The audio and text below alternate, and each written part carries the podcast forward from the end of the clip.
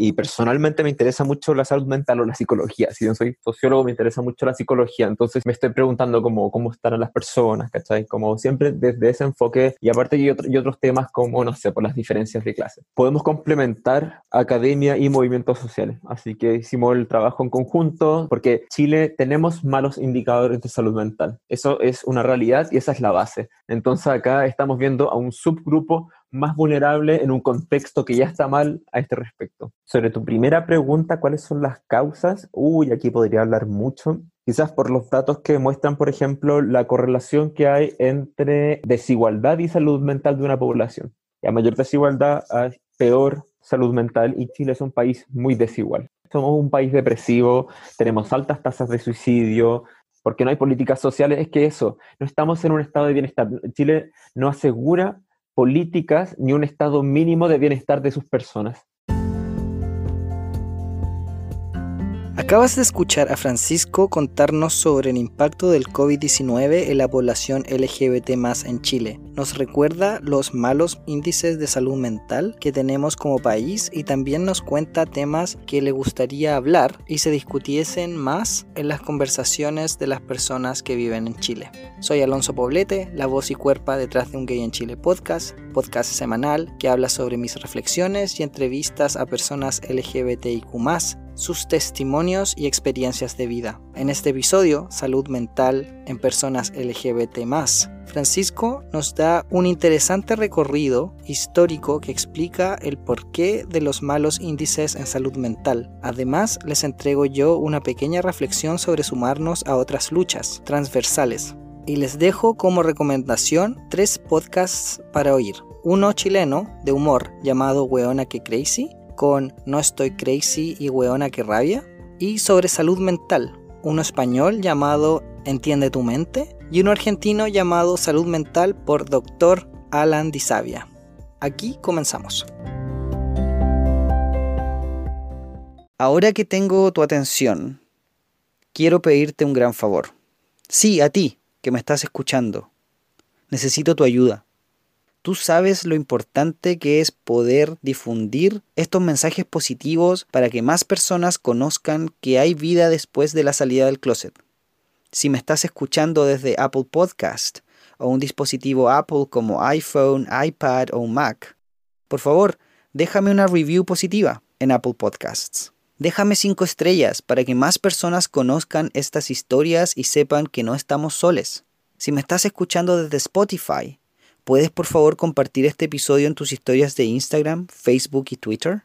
No puedo solo llegar a muchas más personas, pero sé que juntos podemos alcanzar muchos más oídos, mentes y corazones.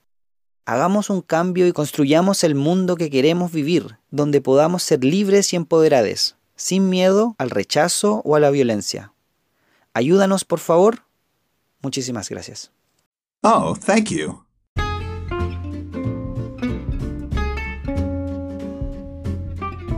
Advertencia. Las opiniones expresadas en este episodio son de exclusiva responsabilidad de quienes las emiten. El lenguaje como siempre es coloquial, algo vulgar y muy muy chileno.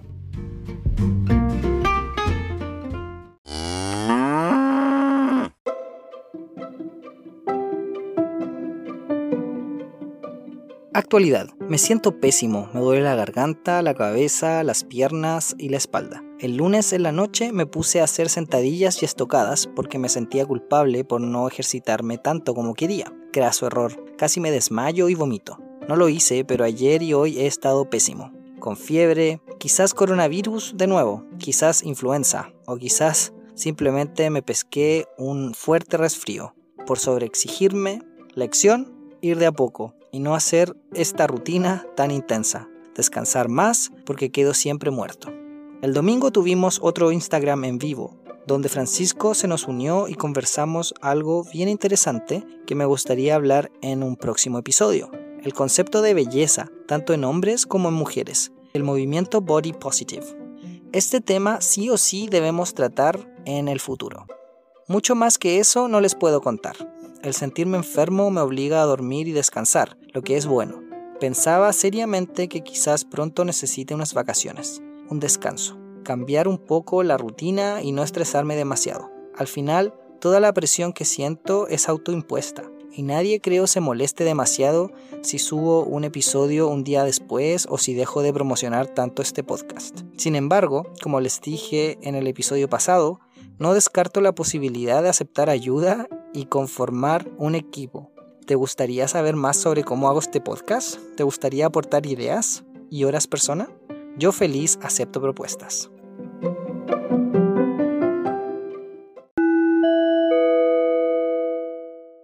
Hola, hola. El día de hoy les tengo un excelente invitado.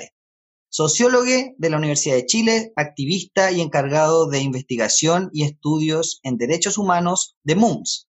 Chileno, zurdo, bienvenido a Un Gay en Chile, Francisco Ulloa. ¿Cómo estás? Hola Alonso, bien, gracias. Gracias por la presentación. ¿Cómo estás tú? Gracias a ti por la buena onda, por querer participar en esta entrevista, por estar tan tarde haciendo esta entrevista y después de un día tan largo que has tenido y que ya es fin de semana casi, estamos a, viernes de la noche, así que agradecido por eso.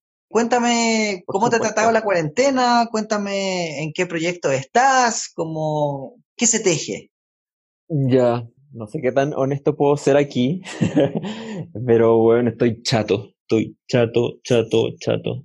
Como un día más, un día menos. Así que nada, pues esperando, ya más resignado, pero igual esperando a, que se termine, ¿me cachai? Pero con esto, por ejemplo, del, de que están como levantando por comuna y que se puede venir un rebrote, que es lo más obvio. Esperando que esto no se extienda hasta más de octubre o diciembre, no sé. Así que eso, y nada, pues estoy encerrado, trabajando, preocupado igual por lo que pasa. ¿cachai? Como el contexto, pero nada, aprovechando de trabajar, de hacer cosas, la verdad que no son tan buenos tiempos, entonces no es como que, como que quiera estar tan presente, así que ahí haciendo proyectos como haciendo cosas para pasar el tiempo, ¿me cachai?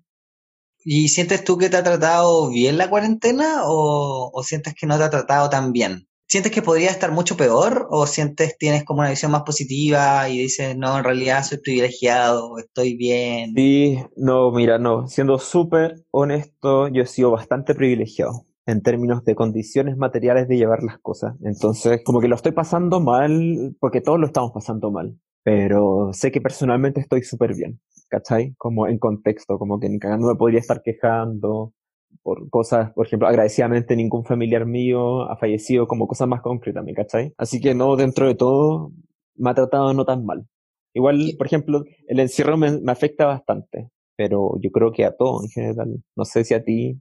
Sí, sí, eh, en el caso mío, antes de la cuarentena, o de hecho los primeros meses, ya tenía el hábito de sacar al perro a pasear, todos los días prácticamente, entonces era como el hábito mm. de, eran, eran dos cuadras, pero ah, podíais salir, ¿cachai? Te sentíais como la ratita mm. o el hámster en la ruedita, ¿cachai? Te decía, ya, por último estoy saliendo y estoy viendo la, en la plaza los cinco árboles que habían, el pasto que había, y era como, ya, por último veo, veo algo que no mm. sea concreto, ¿cachai? Y veo luz solar y siento vitamina D producida por el sol.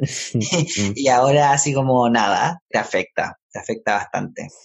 Pero no eh, estáis saliendo ni una vez a la semana. O sea, o sea, salgo una vez a la semana, pero de verdad para mí una vez a la semana y no salir no hace diferencia. No sé si me explico. Como, como que tampoco, no. Lo, lo que sí hago es, hago ejercicio acá en la casa, trato, trato de hacerlo. Trato de bailar 15 minutos media hora, hacer un poco más de ejercicio, ¿cachai? Pero desde, hace un año que, estoy haciendo ejercicio en la casa, entonces eso sí me, sirve muchísimo, ¿cachai? Como de cansarme físicamente y decir, bacán, ya, ya, como que puedo. Necesario.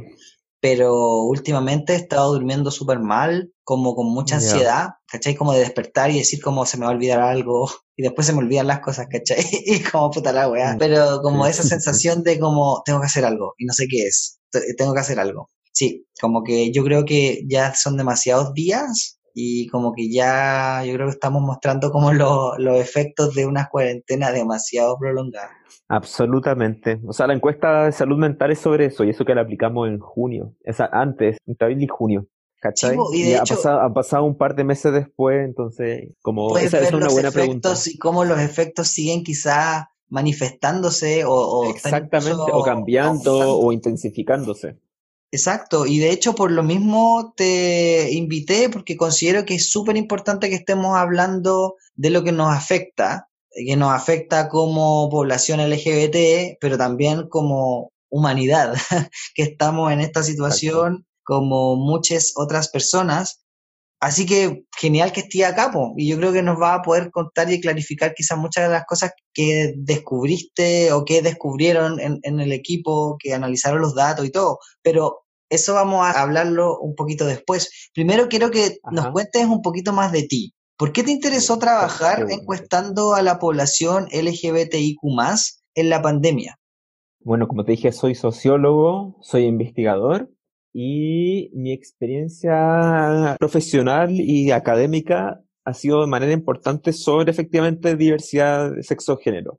Y personalmente me interesa mucho la salud mental o la psicología. Si yo soy sociólogo, me interesa mucho la psicología. Entonces siempre como me estoy preguntando cómo, cómo están las personas, ¿cachai? Como siempre desde ese enfoque y aparte y, y otros temas como, no sé, por las diferencias de clase. Entonces estábamos en una reunión de MUMS, como en todas las organizaciones, tenemos que cambiar nuestras actividades a adaptarnos a que estamos encerrados, pero sigamos haciendo cosas, ¿cachai? Y estamos como ahí como tirando ideas y dije, hagamos un estudio, encuestemos veamos las técnicas que tenemos hasta este momento, se puede usar internet, hagamos un estudio para ver qué está pasando con esta población. Y hay que estar constantemente observándola igual en términos de salud sexual, en términos de salud mental o de prácticas, como por las particularidades con que se han construido en la sociedad actual.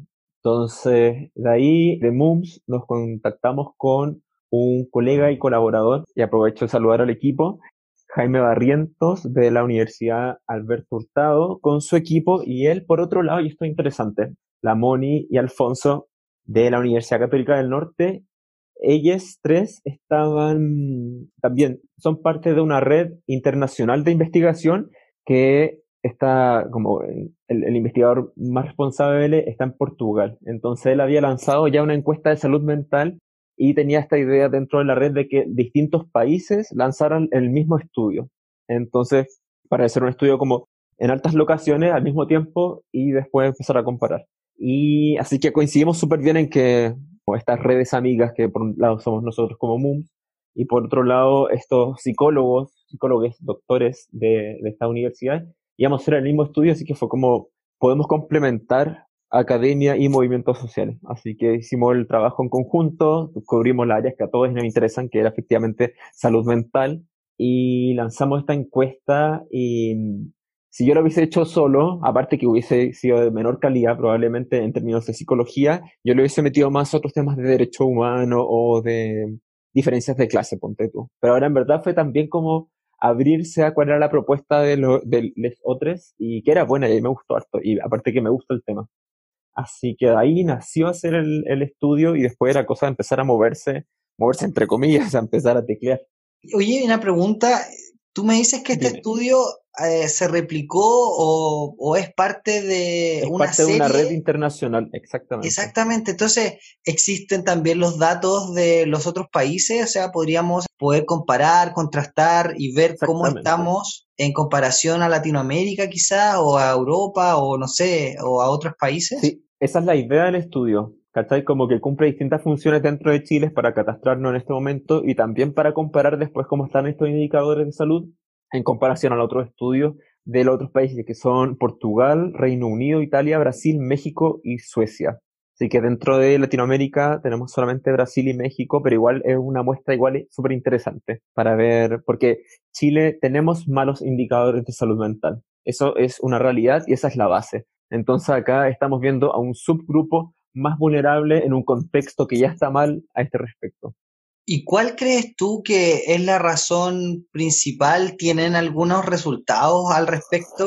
¿Cuáles crees tú que, que son las razones principales de ese estado de salud mental? Perdón, Salud, estado de salud mental. en Chile, que, se, que esté tan deteriorado. Es un tema que se extrapoló al estar con esta inestabilidad, quizás como el estallido social, de sentir mucha incertidumbre, aparte ahora después con la pandemia, como una seguidilla de eventos que uno quizás no puede controlar y eso te afecta mucho o tiene que ver con con cosas del pasado más atrás? ¿Cuáles son tus impresiones? Mira, mira, como son dos temas distintos, uno como las causas más extensas y el otro es lo que detecta el estudio sobre un episodio muy particular que es el COVID, porque lo marcamos dentro del COVID, son cosas distintas. Así que sobre tu primera pregunta, ¿cuáles son las causas? Uy, aquí podría hablar mucho, como una lectura social más amplia.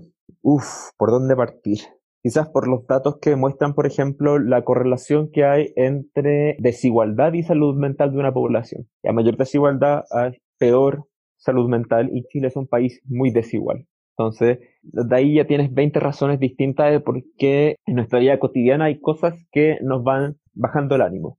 ¿Cachai? Somos un país depresivo, tenemos altas tasas de suicidio, la depresión igual una cantidad de, de licencias, un porcentaje importante de licencias es por depresión, el presupuesto fiscal que hay para salud mental también es súper bajo y ahí empezamos a sumar como muchas razones. Entonces, ponte tú, ibas a las marchas y veías ahí un cartel que dice una persona que se está quejando, violentos son tus 30 pesos o 15 pesos para el Alzheimer por persona. O en verdad, la pregunta es, ¿ha estado en algún momento en manera central la salud mental?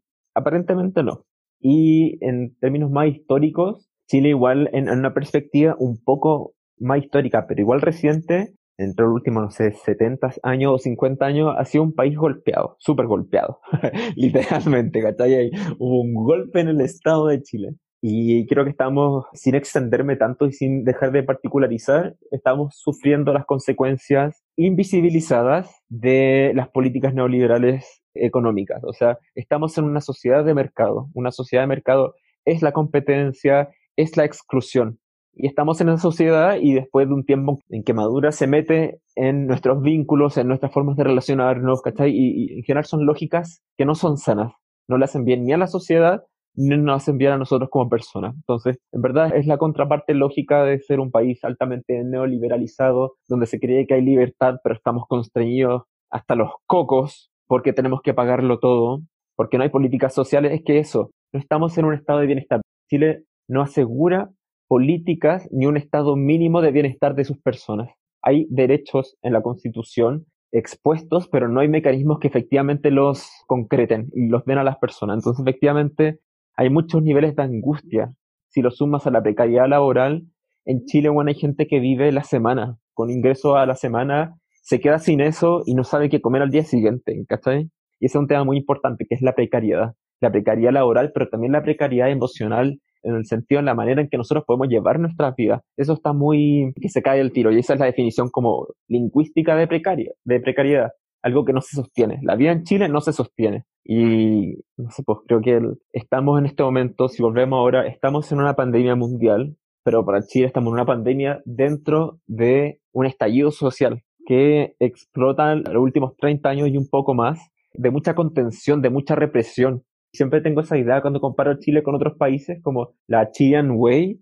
En Chile no se fuma ni se toma en la calle, por ejemplo, pero la gente lo hace igual. Entonces, hay mucho como de, esta idea, de esta división entre cómo se supone que es Chile, el oasis, y cómo es de verdad. Todos los favores que se pasan por debajo, la corrupción, la ilegalidad, eso es muy parte de nosotros también, ¿cachai? Entonces, creo que podría eso tendrá la misma lógica de efectivamente mostrarnos de cierta forma, pero por dentro estar como el hoyo. Y creo que eso es algo muy lindo del estallido, que mostró que estamos todos hasta el pico, por distintas razones, pero que encontramos razones comunes como las políticas, lo permeada que está la sociedad por las lógicas de mercado que son muy excluyentes en todo sentido, ¿cachai? Estamos en una sociedad hostil. Entonces, en verdad, yo no dejo de entender por qué efectivamente la salud mental está muy mala. Ahora, el toque, la gestión que le ha dado Piñera, bueno, por su herencia claramente, a la pandemia ha sido muy autoritaria. Entonces, si Latinoamérica Chile es y ha sido y tiene una, historia fuerte de presidencialismo, este gallo no tiene ningún pudor en sacar a los militares a la calle, en declarar la guerra al pueblo. O sea, ¿de qué estamos hablando de salud mental si es que tu gobernante te declara la guerra, ¿cachai? Como en verdad estamos como en niveles que ahora se están haciendo visibles de violencia muy explícita y las desapariciones ocurrieron hasta después de los 90. En este momento están poniendo de primer ministro un pinochetista de tomo y lomo. Está acechando a la Araucanía en este momento, está diciendo que no se violaron los derechos humanos o algo así, pero ¿cachai? E, el dolor también está la herida de la impunidad. Entonces, por eso si me preguntas como qué está pasando, pasan muchas cosas, como que este momento importante igual. ¿Para qué decirte si en el mismo estallido veíamos que se estaban echando abajo símbolos de colonizadores, ¿cachai? ¿Hasta qué punto esta herida es de la pandemia y el encierro de dos, tres meses, cuatro, hasta la herida colonial? Eso es mi perspectiva como amplia, como sociólogo. Súper bien, o sea, siento que nos pudiste dar un resumen quizás del análisis, cómo lo ves tú que era lo que te estaba preguntando realmente, así que muy contento con tu respuesta porque era lo que yo te quería preguntar. Bueno, tenemos un montón entonces que hacer y que recorrer y parece esto no va a ser algo a corto plazo, o sea, vamos a estar con esto bastante tiempo. Pero antes de llegar a eso, de lo que ves tú como posibles soluciones o que quizás nos darías quizás algunas luces de qué es lo que podría pasar más adelante, me gustaría que nos contaras si los resultados de este estudio de salud mental en la población LGBT respecto al COVID-19 también te refuerza esta misma como análisis, estas como respuestas que has visto de respecto a la salud mental y cómo nos afecta a la población LGBT por la pandemia del COVID. ¿Cómo, ¿Cómo correlacionas los resultados del estudio de salud mental LGBT COVID-19 con todo el contexto histórico, social, económico que nos, que nos contaste. O sea, porque te fuiste a años atrás, hablaste del contexto 70 años atrás, luego hablaste de la situación de, de octubre en adelante de Chile y luego la pandemia. Sí, eh, uff, de nuevo, puedo hablarte demasiado conectar como cada variable con lo que con, los resultados del estudio. Y esa es la idea, que hables demasiado. Eh, sí. no, pero igual uno tiene que priorizar un mensaje. La, la, importancia de los estudios, por ejemplo, acá que teníamos una población que es la diversidad sexual y de género, es que teníamos categorizado por según tipo de sujeto, porque después tú sacas un promedio y después dices, ya, pero quiero ver si hay diferencia entre hombres y mujeres y personas, eh, ni hombres ni mujeres o por nivel de escolaría o por eh, ingreso. Yo creo que reforzando la idea de que efectivamente en Chile estamos en una sociedad muy de clases y eso es que es muy estamental, que hay grupos separados muy distintos de otros, o clases si quieres llamarlo, ver las diferencias en la presencia de síntomas de depresión, angustia o estrés, por ejemplo, según distintos grupos. Entonces, en verdad, es muy clara la correlación que hay entre ingreso y cuánta ansiedad tienes y eso lo encuentro muy violento.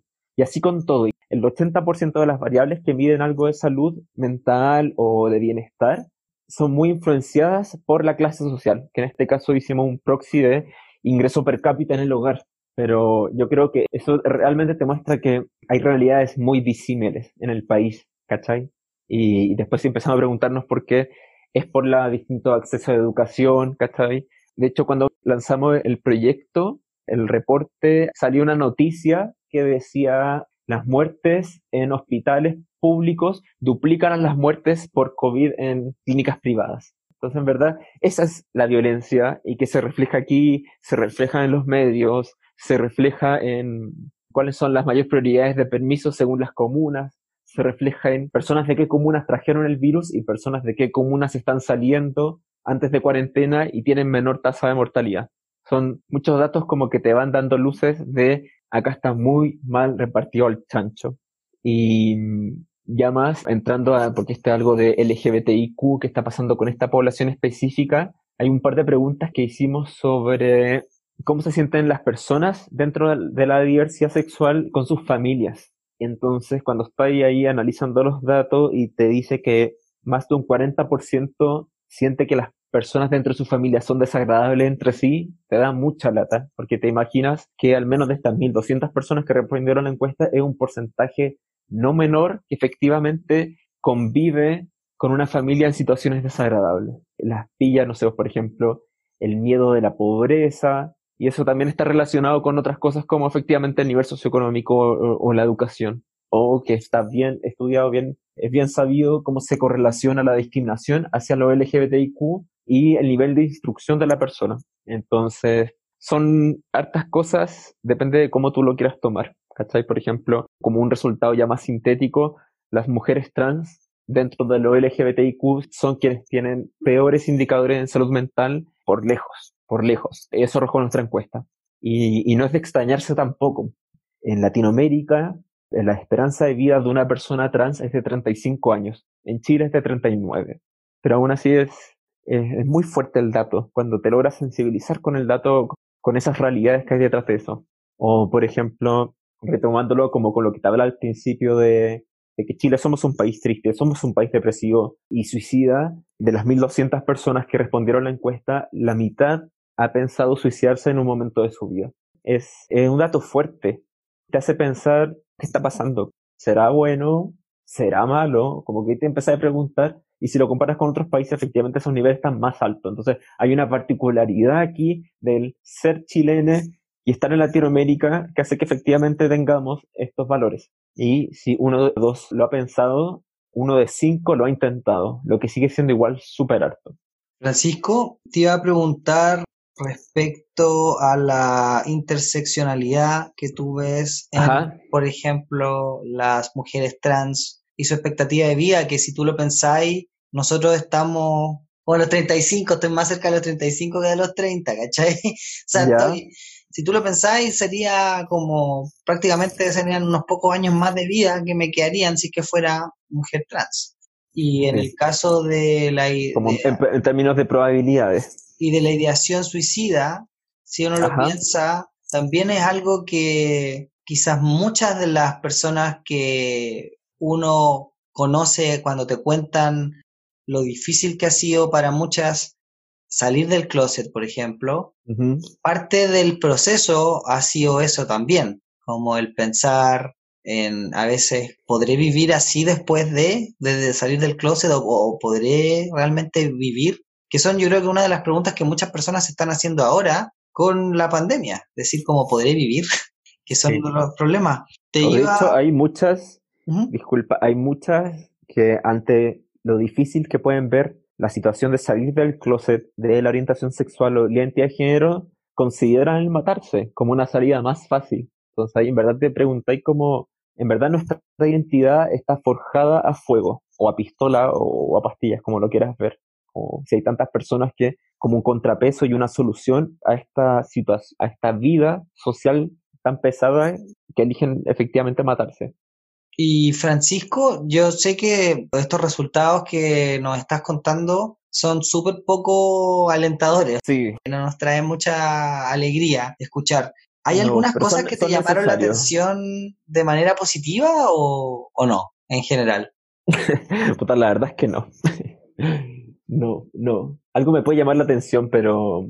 ¿Y qué cosas te llamaron la atención? Sí, es que ahí tengo que hacer una precisión, que esta, nosotros sacamos una muestra eh, que no fue aleatoria estadísticamente. Entonces, en verdad, solo puedo hablar de este mil, de este 1200 personas que respondieron, pero no, no como de esto extrapolarlo a Chile. Algo que me llama la atención es que en términos de ingreso, que como nos acercamos como al, al nivel socioeconómico, la muestra está cargada hacia que tiene más plata que Chile en general. Entonces, si nuestra curva de Chile en términos de ingreso la ordenamos, está más cargado hacia la clase media, hacia la clase media y media baja. Pero pasa algo con las trabas, las leras y los maricones y, y les vi y todo eso, que al parecer tenemos más plata. Entonces, ahí yo no sé, y ahí yo ya no puedo terminar y encuentro unos límites, que si yo no sé, por ejemplo, es que por los sesgos de un tipo de encuesta como este, que es por Internet, que ahí ya todas las personas que no tienen acceso a Internet no pudieron responder, y ahí ya son sesgos que me van cortando hacia la parte de menos plata y hace que, que se sobre represente a las personas con más plata. Entonces, esa, esa es una diferencia que yo encuentro muy interesante y es lo que yo trabajo, la interseccionalidad entre clases sociales y LGBTIQ. Pero si vas tú a la CACEN, que del 2015, no, 2013, integró la orientación sexual, también encuentra diferencias entre grupos y se supone que la CACEN es más representativa, tiene, un carácter representativo. Entonces, efectivamente, algo pasa ahí entre LGBTIQ y las clases sociales. ¿Tenemos más plata por ser maricones o podemos ser maricones porque tenemos más plata? claro, tú me habías dicho como ser gay, obliga. Gays, así, exactamente, en ese caso serían gays, ¿cachai? Porque la, imagen... sería como el gay se hace cuando, entre comillas, logra un estatus social o, Exactamente. y si no era un mariconcito o queda afuera. Sí. Pero sí, no, eh, espérate, algo positivo, ahora que, que toca el tema. Ya. Eh, algo positivo.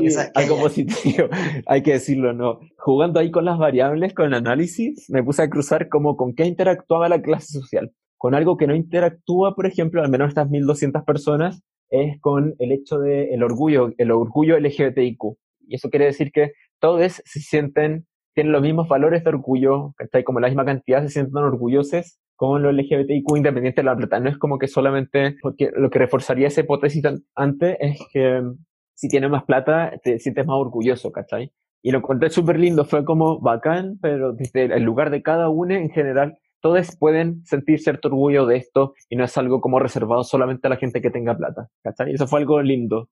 Qué bacán, sí, eso, eso sí trae como algo de esperanza.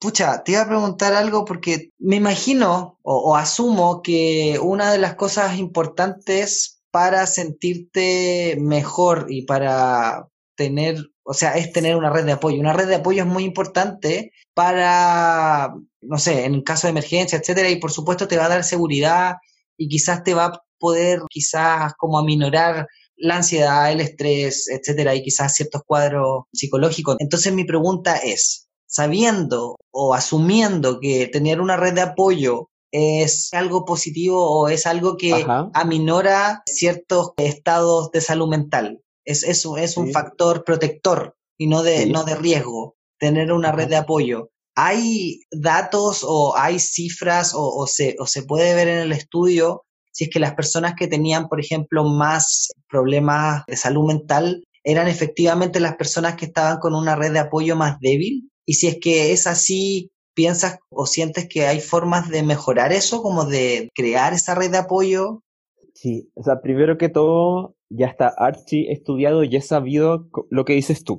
Una red de apoyo, una red social de apoyo, es un factor protector de la salud mental y de la integridad de la persona en sí. ¿Ya? Lo otro es que dentro del estudio, igual porque estamos con mucha pega, estamos todavía como produciendo, sacando los análisis sobre los datos que tenemos. Entonces, como el cruce efectivo entre contar con una red de apoyo y los indicadores de salud mental, no lo hemos sacado aún. Sin embargo, Mónica Guzmán, que es la doctora de la Católica del Norte, eh, estamos en reunión y ella, ella ya hizo también un, estuvo ahí jugando un poco con las variables y efectivamente ya sacó que un factor que era súper protector de la salud mental era el hecho de tener o no pareja.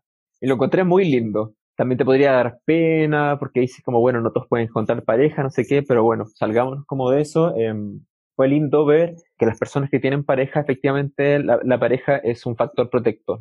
Sobre todo en este momento, por ejemplo, que están, están bien cuestionadas relaciones de género y género se entiende muchas veces como de la pareja bueno, sí pueden haber cosas malas, pero también son, también son cosas buenas. Y en este caso son más buenas que malas. Entonces, me alegré ahí por ese 49,5% que declaró que estaba con pareja y que efectivamente presentaban una mejor salud mental que quienes no tenían pareja. Así que sí, efectivamente, contar con una red de apoyo, una red social de apoyo va a ser un factor protector en todo sentido en amigues, en familia y en pareja. Y por eso la, la pandemia es complicada en este sentido para esta población específica, porque nos obliga a muchos, a muchos, volver con nuestra familia. O sea, el 20% de las personas volvieron con su familia. Y en Chile, bueno, todavía hay prejuicios. Entonces, como un poco como volver a la casa del lobo.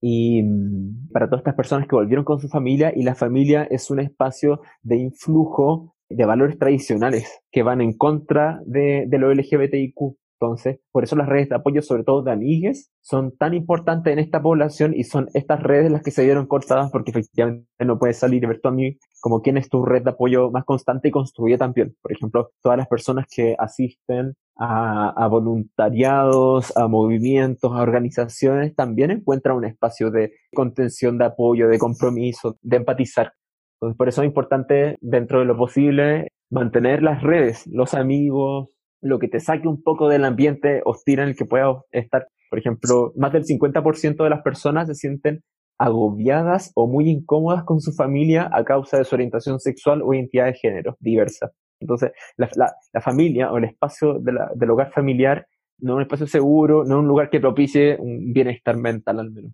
Claro. Y de hecho, que, que rico que hayas mencionado eso, porque es algo que no me canso de decir y de mencionar. Acá, uno de los propósitos de este podcast también es poder generar esas conexiones, es poder generar esa red de apoyo, si bien quizás no vamos a estar físicamente con las personas, vamos a estar en sus oídos y vamos a poder estarle dando este mensaje, estarles contando, ¿cachai? Que no están soles, que hay más personas como ustedes, no son la única persona del mundo.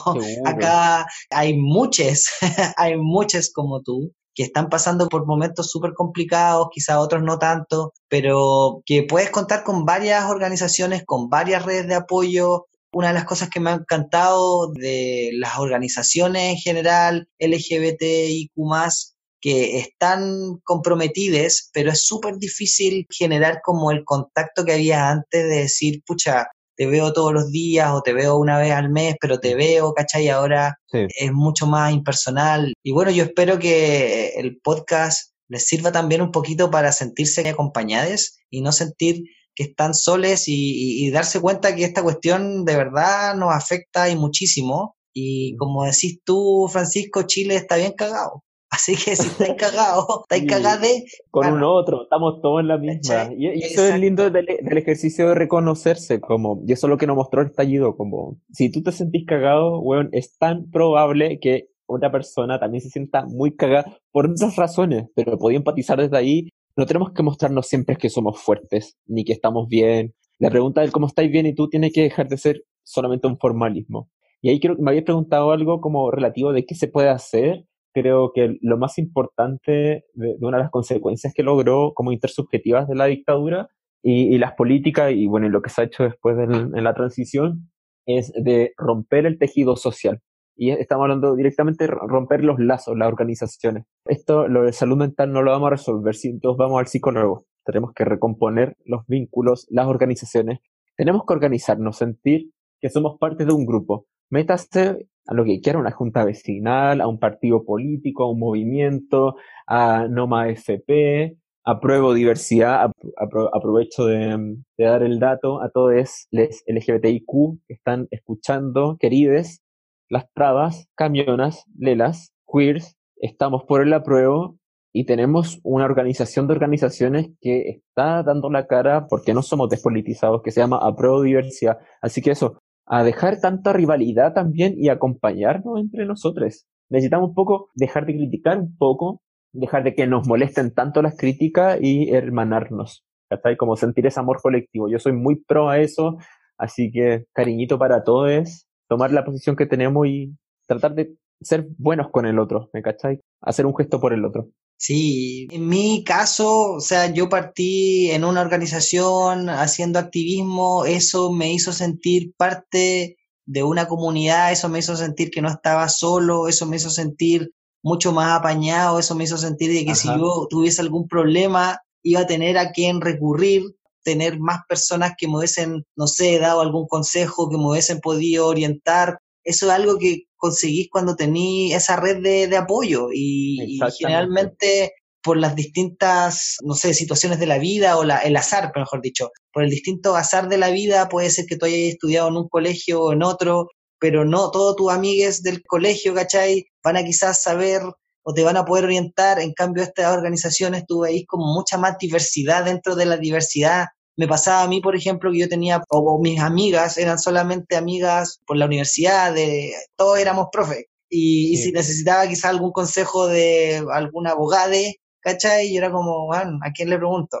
Mm. y, tener esa posibilidad de conocer otras personas desde esa mini mes, ¿cachai? O esa cosa tan pequeña, a sentirte realmente parte de un movimiento, sentirte que estás ejercitando como en acciones, apoyando, creciendo como persona. Yo lo encuentro de, verdad demasiado acá, nunca voy a dejar, siento yo, eh, el activismo, espero, espero no escupir al cielo, pero quiero, quiero seguir haciéndolo y de hecho este podcast también es mi forma de apañar y de aportar y de entregar mi granito de arena, ¿cachai? Y, Y qué rico que vamos a poder tener tu voz, Francisco, y, tu, y tus palabras para la posteridad.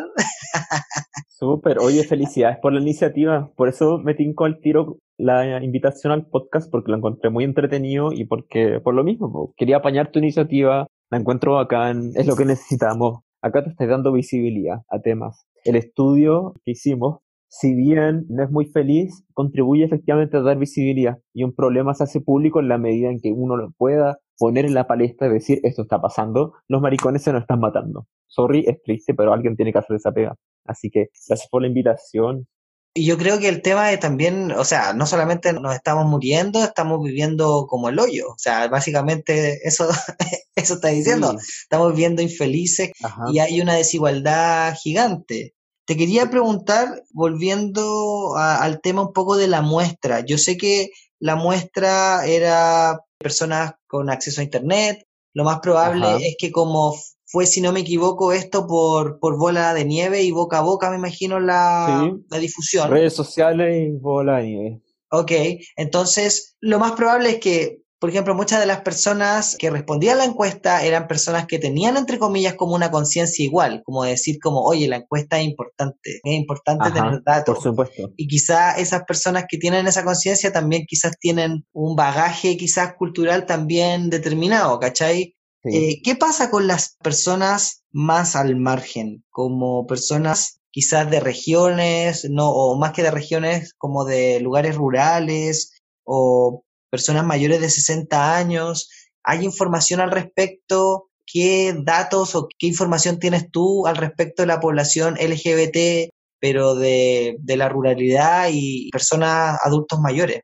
Sí, no, estás muy en lo correcto. Efectivamente, un instrumento no probabilístico que permite un, un muestreo no probabilístico como este, tiene esos sesgos. Entonces, efectivamente, como tú dices, no solamente del Internet, sino de otros factores como llegar a desarrollar como la conciencia, el interés cognitivo en decir, sí, efectivamente, esta encuesta puede ser productiva, voy a contribuir con eso. No solo eso, sino también tener el tiempo para responderla, tener el capital cultural suficiente para procesar todas las preguntas que te hagan sentido, responderlas, muchas cosas, se suman muchos pequeños factores que terminan efectivamente excluyendo a, como tú dices, a los márgenes, ¿cachai? Por ejemplo, otro tema que pasa con los estudios cuando son como autoconvocados sobre lo LGBTIQ es cuando yo digo, ya, esta encuesta es para lesbianas.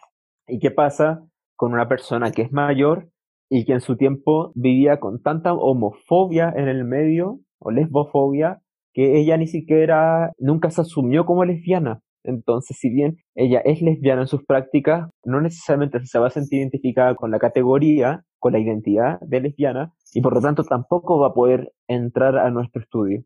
Entonces, son muchos factores. La edad en ese sentido juega súper importante porque hace muchos años, o hace no tantos años, pero las personas no se identificaban con una orientación LGBTIQ. Entonces hay una subrepresentación, obviamente, porque no creo que haya habido muchos menos maricones y lelas antes. Igual, en ese sentido, nosotros como investigadores, cuando estamos en el momento del terreno, entre comillas, cuando está la gente, las personas respondiendo, nosotros estamos diciendo, saben que, no sé, pues estamos bajo de estas regiones, porque en verdad quería, hicimos ese esfuerzo especial para cubrir estos espacios más marginales dentro del LGBTIQ y no que el 80% fuera de Santiago y de comunas con más o menos buenos ingresos. ¿Me Entonces, en ese sentido, fue un logro que tenemos al menos presencia en las 16 regiones de Chile y bueno, y la otra pregunta que tú me hiciste es que qué pasa y finalmente tú haces un esfuerzo, pero igual te queda gente afuera.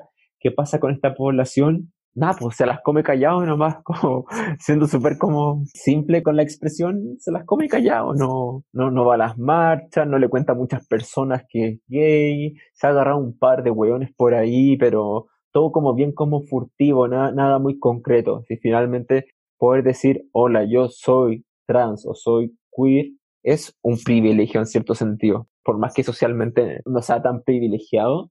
Eh, como que tienes que llegar también como al, conocerlo, o sea, también es una cuestión que, no sé, que es como un concepto o un constructo, es decir, como yo tengo que apropiármelo ah, y para eso tengo que entenderlo, exponerme a él, y si es que estoy quizá en una isla y nunca lo voy a ver, nunca lo voy a escuchar.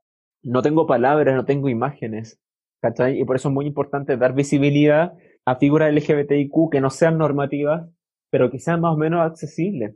Entonces, si tú le preguntas a alguien de, bueno, de dos generaciones o 20 años menos que yo, me decía, yo no veía nada, yo no veía nada que me pudiera decir afuera, porque esto lo he investigado, y al final como que tú dices como, yo soy hombre, siento atracción por hombres, pero no veo a nadie afuera que lo haga, como cómo se hace, ni siquiera llega a existir porque no tengo un vocabulario, entonces que hay como una sensación adentro extraña de algo que te pasa, pero que no sabes cómo performarlo, cómo ponerlo hacia afuera. Importante eso y en regiones no pasa tanto, en provincias más rurales y en personas mayores. Por ejemplo, lo que te voy a contar a propósito de todas las personas que están teniendo que volver a sus casas porque no se pueden sustentar por la precariedad laboral, había el caso de personas trans que emigraban de provincia a Santiago, con todo esto como de vivir en el anonimato de Santiago, muchas se ven forzadas al trabajo sexual y habían podido hacer la transición, su tránsito de sexo género, y ya al menos estaban viviendo cómo esas personas se sentían. Ahora con la pandemia tuvieron que volver a sus casas y tuvieron que destransicionar porque si no, no lo aceptan de otra forma. Y eso lo encuentro sumamente violento. Hay tan pocos derechos realmente asegurados en Chile que viene una pandemia, dos meses cagaste y todo lo que te costó mucho en tu vida de hacer la transición de género, de hombre a mujer, lo tenés que meter en una maleta, te sacáis el maquillaje, te volví a tu casa y, y fuiste, porque si no estáis en la calle. Yo lo encuentro una realidad súper fuerte, eso me quedé pensando lo que me estabas diciendo y, y, por la conversación también me imagino que salen muchos otros temas que serían súper interesantes conversar y, y también discutir y, y, visibilizar. Entonces, ¿qué otros factores o qué otras luchas puedes observar tú en la población LGBTIQ? ¿Cuáles son las cosas más como invisibilizadas que ves tú a, diario o que has podido ver tú en, tu trabajo como activista y encargado de la investigación y estudios de derechos humanos en MUMS? Sí, tengo dos cosas que decir al respecto, pero antes quería volver a algo que tú dijiste, que no es solamente que nos estamos matando, sino que estamos viviendo como el hoyo. Y el, e, es el problema de que ponemos como prioridad en la lucha de la diversidad sexual y de género en el 2020. Para mí, lamentablemente, hay muchas iniciativas, mucha energía, mucho lobby que se desperdicia poniendo las iniciativas o las directrices del movimiento LGBTIQ en igualarnos a derechos civiles de la población general, como el matrimonio, por ejemplo. Queremos matrimonio. Entonces, en el fondo, yo no sé si esas personas realmente se han cuestionado para qué te sirve el matrimonio, como que lo único que solamente haría es igualarte a la población general, como igualarte en términos de derechos civiles. No obstante, la población general también, también está como el hoyo. O sea, la población general también explotó.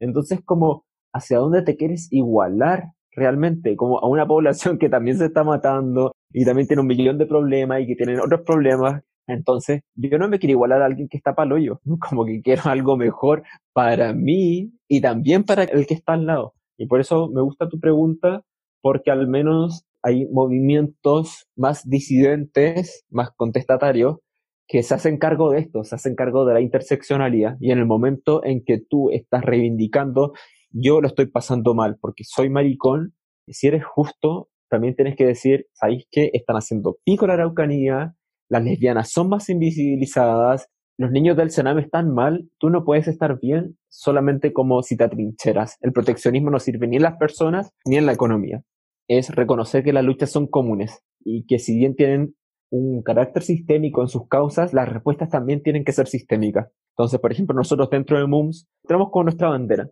y nos asociamos con sindicatos y tenemos compañeros sindicalistas que, que son activistas, nos asociamos con la CUT, nos asociamos con organización de trabajadoras de casa particular, nos organizamos con Apro Diversidad y ahí está la cacha de 150 organizaciones de entender de aquí tenemos que salir juntos de esto y nos apoyamos mutuamente.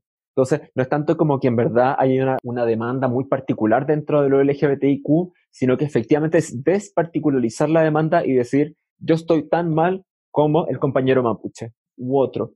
Y tenemos que apoyarnos mutuamente. Eso. Pero, y ahora sobre lo que yo he visto como de, de desafíos dentro de lo LGBTIQ, tiene que ver con que cada letra de la sigla no tiene el mismo tamaño. Los gays tienen mayor visibilidad dentro de lo LGBTIQ, al menos que las lesbianas y que las personas trans. ¿cachai? Entonces ahí también se replica la dominación de género, que ya, bueno, podemos ser maricones, pero ambos estamos incluso mejor que las mujeres, y en ese sentido las lesbianas están muy invisibilizadas. Y te doy un caso concreto, cuando hay políticas de salud sexual, en términos de mujeres siempre se entiende como salud sexual reproductiva. ¿Y qué pasa con las necesidades particulares de lesbianas que no tienen sexo penetrativo con penes o que simplemente no tienen sexo penetrativo? Entonces, por eso es importante darle visibilidad a las compañeras, ¿cachai? Es exactamente el mismo aprendizaje del feminismo. Yo no voy a salir hablando por las compañeras, aunque lo hago feliz, pero si puedo, mejor aún le doy la palabra a ellas. Y lo mismo con las personas trans.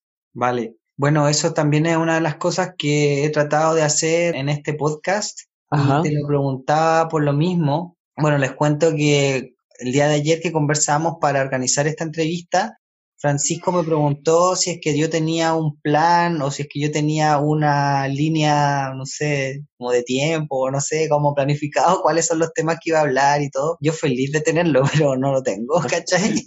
o sea, yo feliz de tener, tengo varios temas que me encantaría tratar, pero necesito, por supuesto, las personas y las voces para hablar de esos temas. Yo a las personas que escuchan mi podcast siempre les pido que me digan qué temas les gustaría escuchar.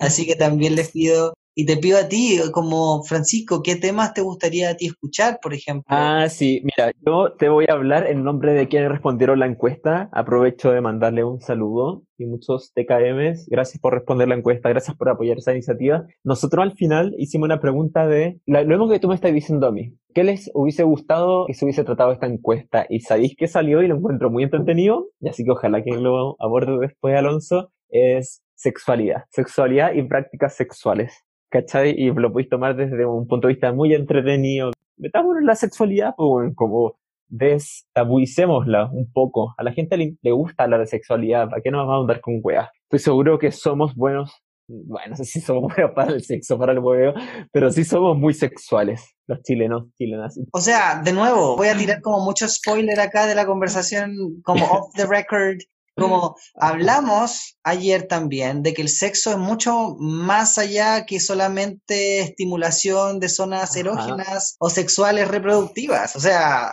sexo es algo que hacemos y, si lo vemos desde un punto de vista como mucho más amplio, que hacemos constantemente también. Sí, hoy te puedo dar un dato muy entretenido al respecto. a propósito del estallido, hasta antes del estallido, no, había muy pocas cosas que me enorgullecieran de Chile, porque sentía en verdad que era un país de mierda. Voy a ser súper honesto al respecto. Y porque sé que hay muchas personas que creen lo mismo. Sin embargo, ya así como voy como hueveando, me gusta la, toda la cantidad de marihuana que se fuma en este país. como que es una forma como, que obvio que tiene relación con la salud mental, ¿cachai? Como en los estados de ánimo, igual es un psicoactivo. Somos el tercer país que fuma más hierba en el mundo. que ahí, grande Chile, se viene la legalización porque eso es lo que me refería antes. Esto va a estar, claro, o sea, fumamos más que Uruguay y Holanda, donde es permitido. Entonces en Chile en verdad nos gusta, estamos acostumbrados a vivir con la represión y que se nos pase por el pico la represión y vamos a fumar igual.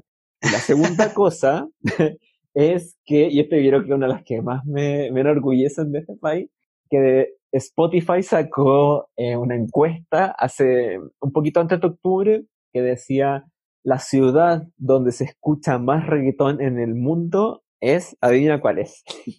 Santiago, me imagino. Por supuesto que sí. Santiago, obvio. Sí, y, queremos representar igual a todo Chile, pero Santiago es la ciudad que escucha más reggaetón en el mundo, seguido por Ciudad de México. Y Ciudad de México es demasiado más grande sí. y tiene mucho menos reproducción, casi la mitad. Entonces eso quiere decir que en verdad en Santiago escuchamos demasiado reggaetón.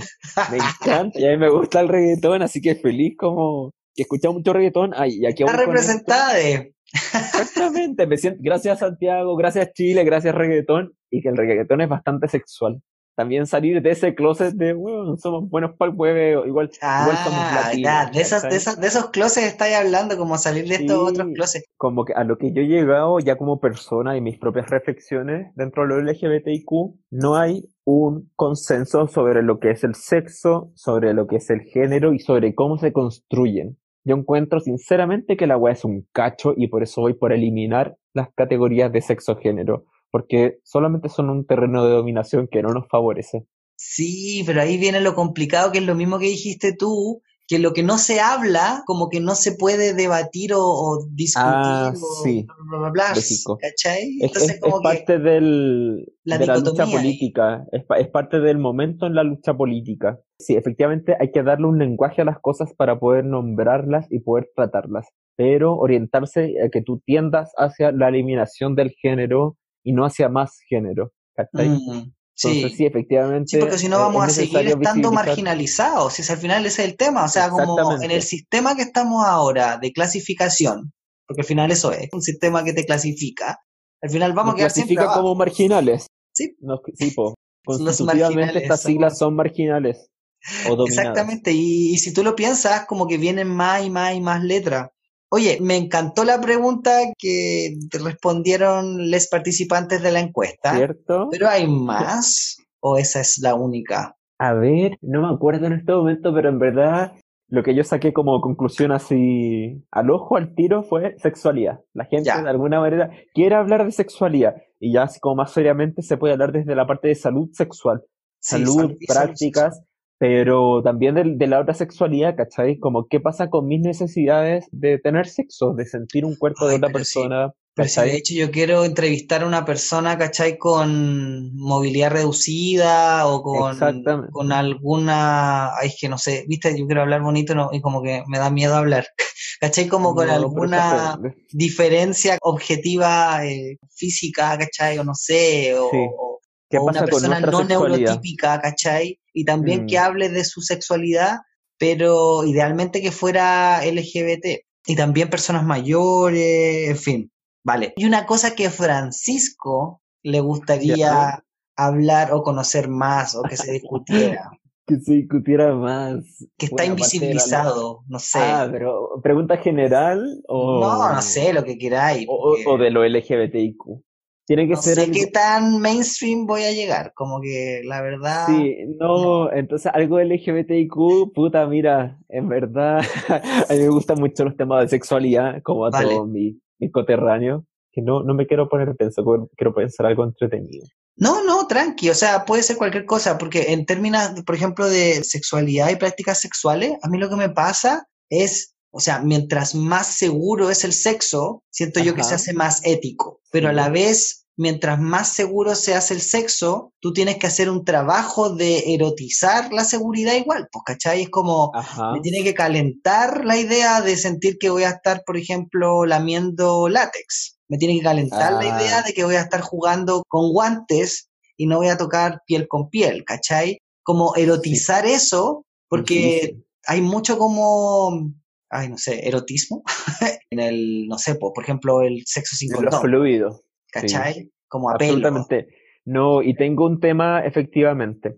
Tengo un amigo muy cercano que es médico y que vive en Barcelona y que, y que él estudia sobre prácticas de riesgo y sexualidad en población LGBTIQ, hombres que tienen sexo con hombres, etcétera. Me contó que allá cuando empezaron a sacar las medidas de desconfinamiento, como empezaron a desescalar, se vio que las personas estaban más dispuestas a incurrir en prácticas de riesgo que antes del rato, confinamiento. Pero ¿Por sí, qué? Porque estamos todos obvio, encerrados, estamos todos como obvio. gato encerrados, y por eso tu pregunta es muy ad hoc, porque nos estamos, esta es la pregunta que yo le hago a las personas, al político, a quien sea a ti. Nos estamos haciendo cargo de las consecuencias en salud mental que se vienen para adelante y en cómo va a repercutir en otro tipo de dimensiones como nuestra predisposición a prácticas de riesgo en sexualidad. Y no solo en no, sexualidad, yo creo que la gente se de va a lanzar a tomar como Ah, loca, ¿cachai? A carretear como salud. todo.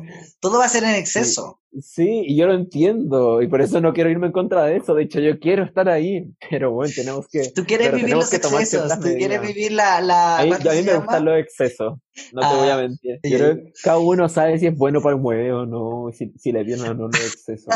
Como, a mí me gusta pasarlo bien, me gusta compartir, pasarlo bien. Sí, yo creo que la mayoría de las personas. Tenemos que salir de ese closet también. Ahí difícil, como cada uno que, que ojalá logre un, un nicho, encontrar un nicho en que se sienta cómodo, pero también, no sé, pues la psicología y los movimientos feministas igual nos han enseñado cosas al respecto de, sí, em, por ejemplo, la responsabilidad afectiva, sí, todo ¿cachai? el rato. Como algo que, recién estoy como realmente incorporando a, mi vida y todo todo es, todo es, y algo con lo que no nos enseñaron, o sea, claramente nuestros papás no era algo que se alarga tanto en sus tiempos, así que claramente no nos van a haber criado nosotros así y tampoco hay que sentirse como, tampoco hay que sobrecriticarse por repetir las prácticas que nos enseñaron, por algo no las enseñaron y este es un proceso de aprendizaje de colectivo. Exactamente y lento. Oye, Francisco, Dígame. hemos hablado, bueno, tú has hablado, pero has hablado de muchísimas cosas, de muchos temas. Yo te he hecho varias preguntas. Me gustaría saber si es que hay algo que sientas que quieras recalcar, un mensaje que quieras reforzar, y si es que se nos quedó algo en el tintero, algo que se nos olvidó comentar. Mira, ya que me da ahí el espacio como personal, a mí remarco lo de la organización. Las organizaciones están abiertas para las personas y necesitan ayuda también van a estar abiertas. Tenemos que romper un poco esa timidez a, organizarnos, a salir. Por ejemplo, estaba estudiando unos rayados, rayados críticos en los muros, a propósito, todo lo que vimos ahora en el estallido, en periodo de la UP y de la dictadura, y había uno que decía, organizarse es experimentar el amor. Yo soy muy de ese lado y en este momento tan crucial para nuestra historia necesitamos organizarnos y experimentar el amor. Ese amor social, el trabajar por un otro, sin ir más lejos, apruebo convención constituyente. Veo una salida, o sea, tanto hemos esperado quienes hemos querido un cambio para este país, algo sustantivo, ahora es una opción. Así que si puedo decir como qué es lo que, lo que yo podría dar como mensaje, no va más allá ni menos que apoyar la movilización social, cuidarnos, porque se viene muy represiva, y apoyar todo lo que sea la nueva constitución. Se vienen muchas para adelante, pero tenemos que organizarnos, tenemos que apoyar esto que efectivamente nos puede dar un espacio de reconocimiento institucional que no tenemos y eso, eso iría por mi parte. Ah, y otra cosa que puede ser es, y que tiene que ver con, lo mismo del mensaje, a dejar de ser tan críticos y tan pesados entre nosotros. Tenemos que cambiar esta cultura del desprecio, ¿eh? esta cultura del desprecio, de la desigualdad, de fijarte, sé cuánta plata o apellido o pelo tiene el otro y, bueno, somos personas. Yo soy muy de, de reconocernos y en ese sentido también sobre lo LGBTIQ, reconocer la herida LGBTIQ reconocer que todos, de alguna forma, hemos pasado por estas condiciones más difíciles y que estas condiciones van a dejarnos marcas y que se van a notar al momento en que tratemos de establecer relaciones. Y por eso quizás podemos ser más propensos a encuentros más rápidos, más efímeros, sin tanto vínculo, compromiso, pero aparte de eso, que muy rico, tenemos que generar empatía, compromiso, en lazos dentro de nuestra propia comunidad, porque solo entre nosotros probablemente nos podemos entender. Entonces, ese es mi llamado como a lo LGBTIQ, querernos entre nosotros y querer al país también y a la sociedad y, al resto con espacios más democráticos y una constitución más democrática. Sí, siento que el mensaje está súper claro, estoy muy de acuerdo contigo que la palabra es amarse, amarnos como a nosotros, primero, ¿cachai? Y también a, las personas que tenemos al lado, pensar también en colectivo, pero tampoco olvidarnos de nosotros, ¿cachai? Que las primeras personas que nos tenemos que querer y cuidar somos a nosotros mismos. Algo que es súper importante es la forma en que nos hablamos.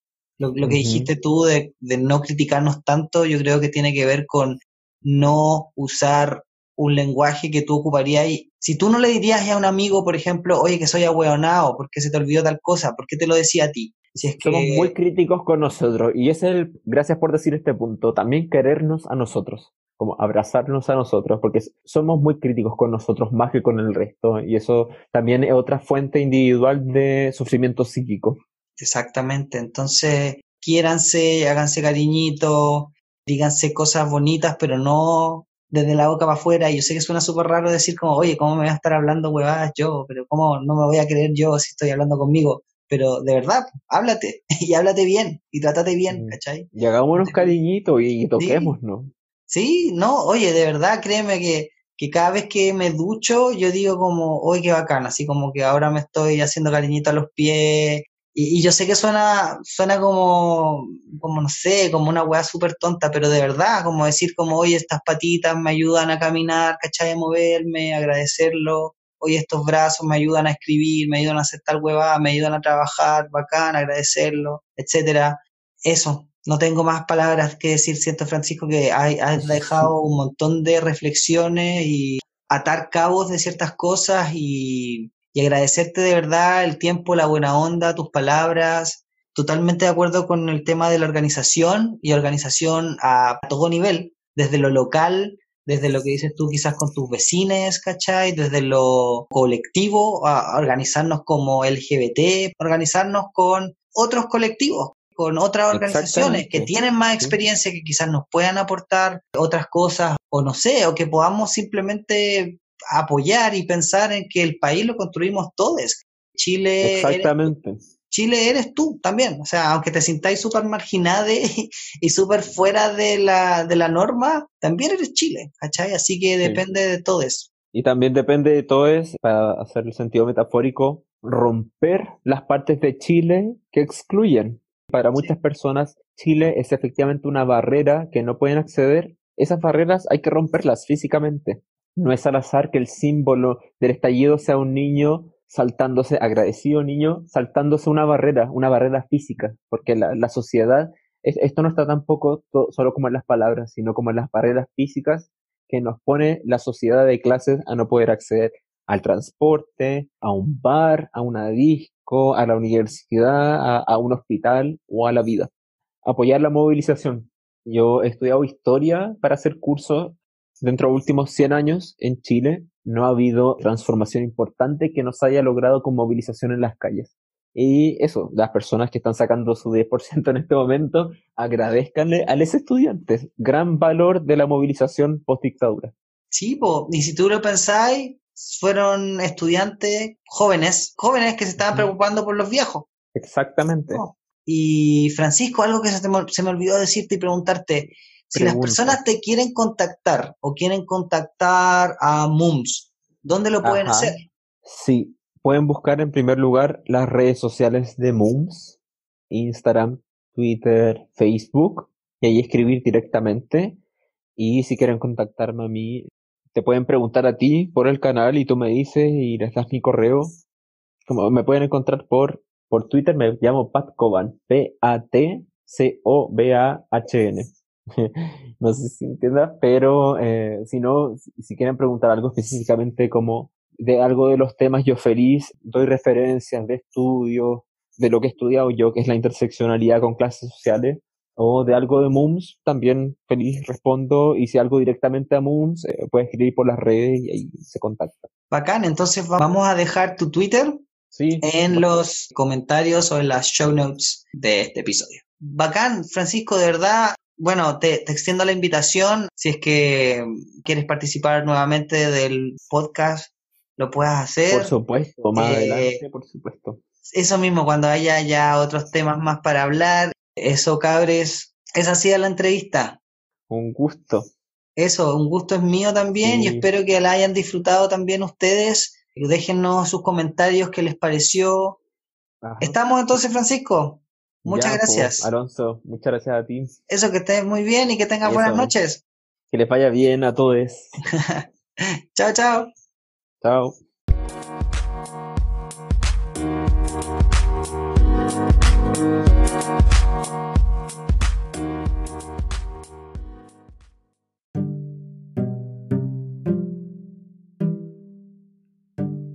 Reflexiones. Sumarnos a otras luchas.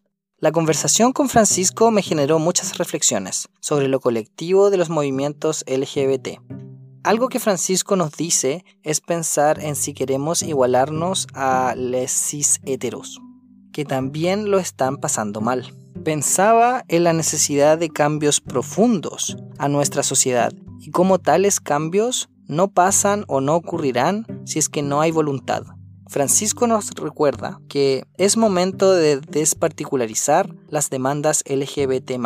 Debemos aunarnos con otras causas, claro, apoyando desde nuestro frente, pero participando de las demandas que nos aportan a todos. Por ejemplo, me acordé de una película británica del 2014 llamada Pride, Orgullo, que cuenta la historia de cómo un grupo de activistas gay apoyó la huelga de mineros en el Reino Unido. Lesbians and Gays Support the Minors.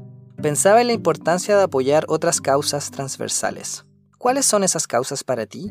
Para mí, el medio ambiente y el calentamiento global, la basura y la producción de residuos son causas que me gustaría apoyar. Como ustedes también saben, me gustaría involucrarme mucho más en la política, aprender, leer, investigar, para poder tener una opinión más clara al respecto, para poder argumentar de mejor manera. Una vez participé en una ronda de preguntas donde se me preguntó por historia y política de Chile. No tuve miedo en decir que no sabía, que no podría responder esa pregunta.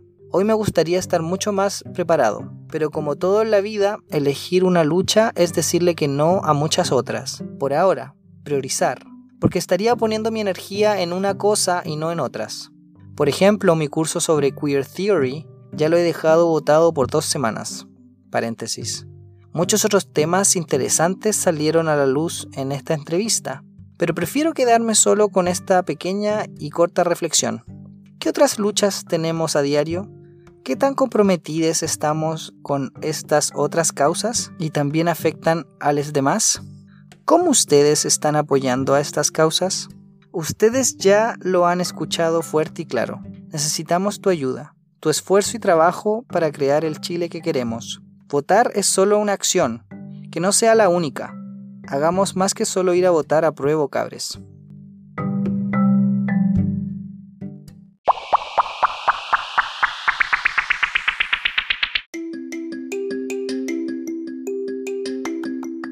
En tips y sugerencias, Weona que Crazy, Entiende tu mente, Salud Mental por Dr. Alan Disavia.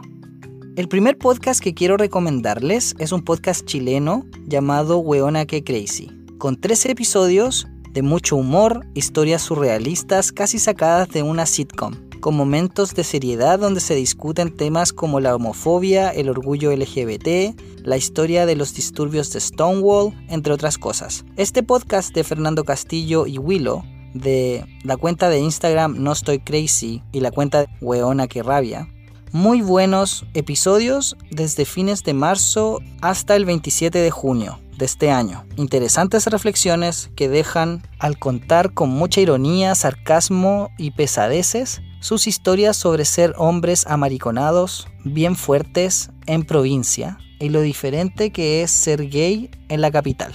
Algo muy gracioso, si es que se puede decir así, es que las personas que no les conocen, cuando vean sus caras, quizás se sorprendan. Siempre me pasa eso con la gente del podcast, que yo me imagino bastante distintas. Es lo que nos pasa cuando al leer un libro luego vemos la película. Uno dice, no, no puede ser. Así es la vida real. Les dejo entonces el podcast chileno y muy gay llamado Weona que Crazy, si es que aún no lo han escuchado. Pero yo creo que sí ya lo han oído porque está en el top 200, en el puesto 14 en Chile, siendo uno de los podcasts LGBT más escuchados en Spotify.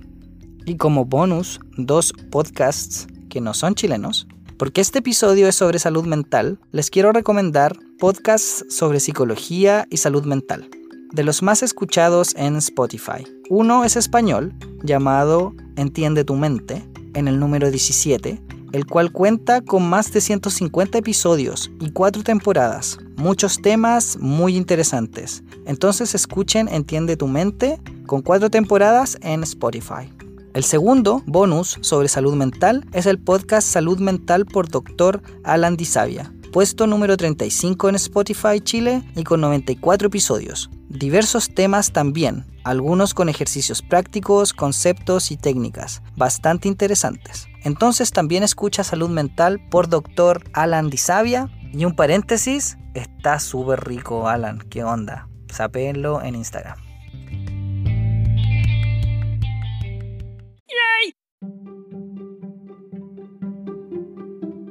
En el próximo episodio. Hola, Hola, bien aquí. es muy típico que no se mencione la A, o hay incluso gente que piensa que la A es por aliades, cuando en realidad es por asexuales y arománticas. Entonces, como que duele en el corazón cuando no la mencionan. Bueno, es que la asexualidad en sí y el romanticismo más están súper invisibilizados. Súper poca gente, los que son asexuales, incluso muchos de los que somos asexuales ni siquiera saben que es asexualidad y piensan que tienen algún otro problema, ya sea hormonal o psicológico o problemas por el abuso. Cuando alguien, no sé, pues, a los 10 años, 12 años, dice, me gusta, por ejemplo, soy hombre cis y me gustan las mujeres, nadie le dice, oh, eso es una etapa, es una fase, esperemos a ver qué pasa, ya vas a conocer al hombre indicado y te vas a transformar en homosexual. Que nadie te cuestiona eso, pero cuando tú dices, no me interesa tener relaciones románticas, no me interesa tener relaciones sexuales, como que todo el mundo dice, alto, hay algo mal en ti, toma todas estas pastillas para que se te pase. O sea, ser asexual, por ejemplo, o aromántico, pertenecer a los espectros no significa necesariamente que, por ejemplo, un asexual no vaya a tener relaciones sexuales. No son excluyentes. Onda, sí, hay asexuales que efectivamente no desean tener relaciones sexuales, no sienten deseo sexual, sienten que el sexo incluso que les da asco, ¿cachai? Hay muchos que son así, pero también habemos muchos otros que no, que al contrario, podemos tener relaciones sexuales, pero eso no quiere decir que nos sentamos atraídos hacia la persona, atraídos hacia la persona con la que estamos teniendo relaciones sexuales, porque es una cuestión más que tiene que ver con el deseo sexual y la libido que con la persona que, con la que estamos manteniendo este tipo de relaciones. De hecho, tú puedes ver personas que pertenecen al espectro sexual que pueden tener una vida sexual súper activa, ¿cachai? Así como muy activa, más incluso que algunos alosexuales, ¿cachai?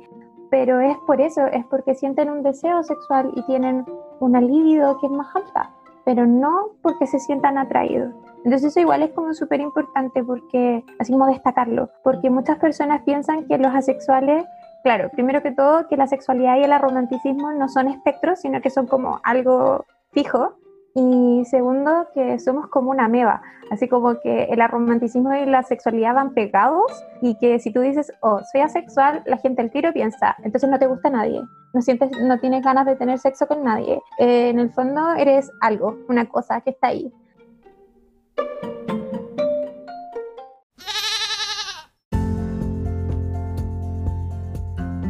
Y este ha sido el episodio de hoy. Bueno, ¿qué les pareció? Puedes dejarme tus comentarios en mi Instagram, Un Gay en Chile Podcast. Y si te gustó este episodio, compártelo, deja las 5 estrellas, suscríbete para que no te pierdas ningún nuevo episodio. Soy Alonso Poblete, la voz y cuerpa detrás de Un Gay en Chile Podcast. Gracias por escuchar. Besos, abrazos, chao chao.